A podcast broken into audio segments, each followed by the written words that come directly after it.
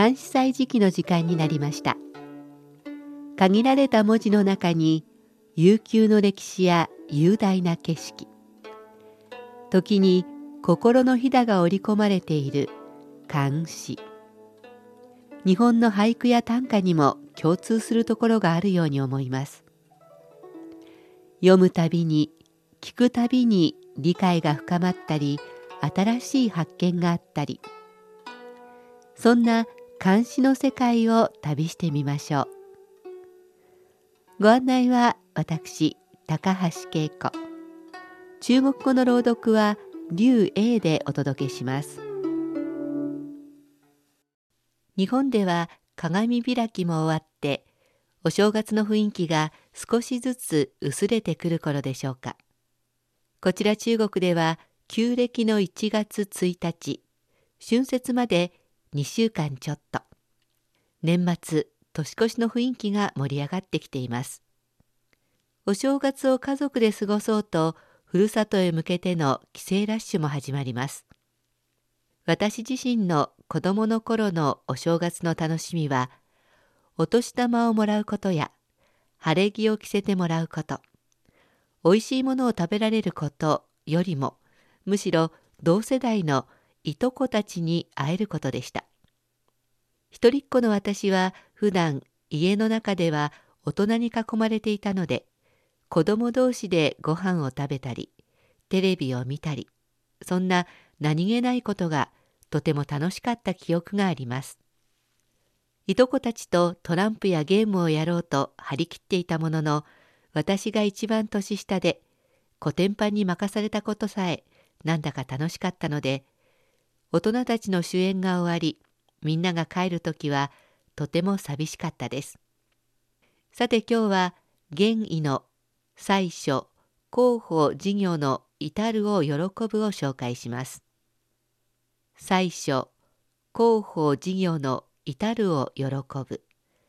現意湖上新正逢故人，情深印布孝家贫。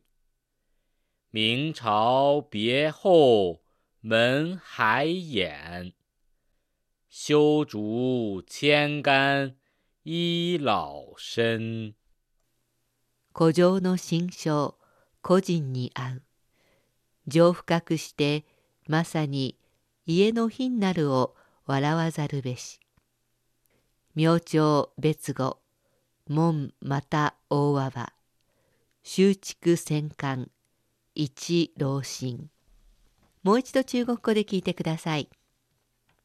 湖上新正逢故人。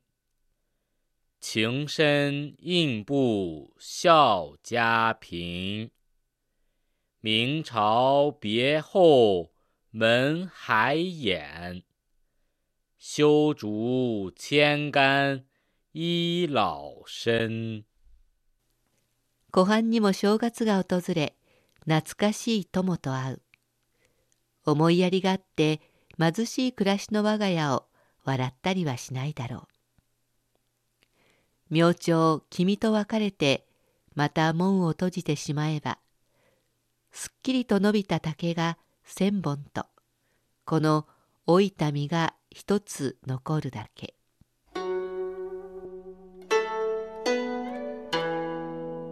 作者玄意は政党の詩人。越州今の浙江省将校の人。当初世俗との関わりを嫌い隠れ住んでいましたが後に生活のため役人になりました。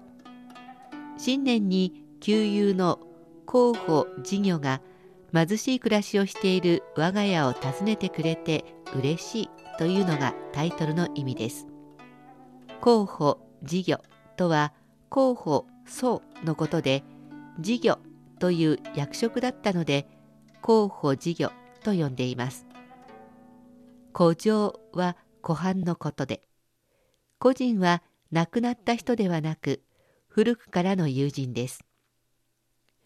修築は整えられてすっと伸びた竹です。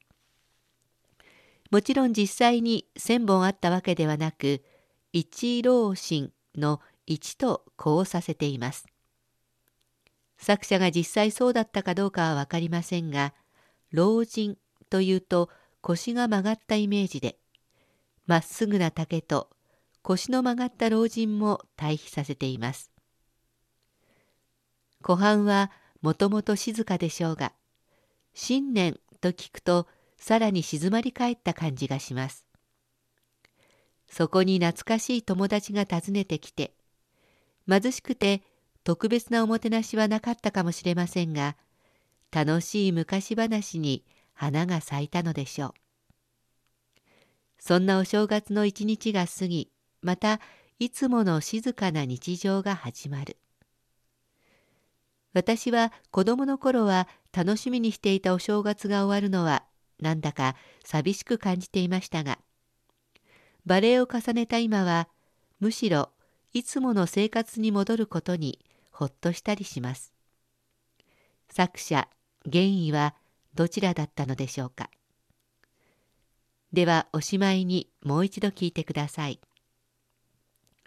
最初候補事業の至るを喜ぶ玄意湖上新正逢故人情深应不孝家贫。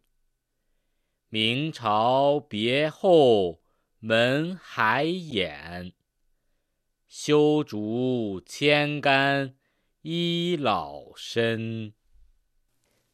古城の心象個人に会う。情深くしてまさに家の品なるを笑わざるべし。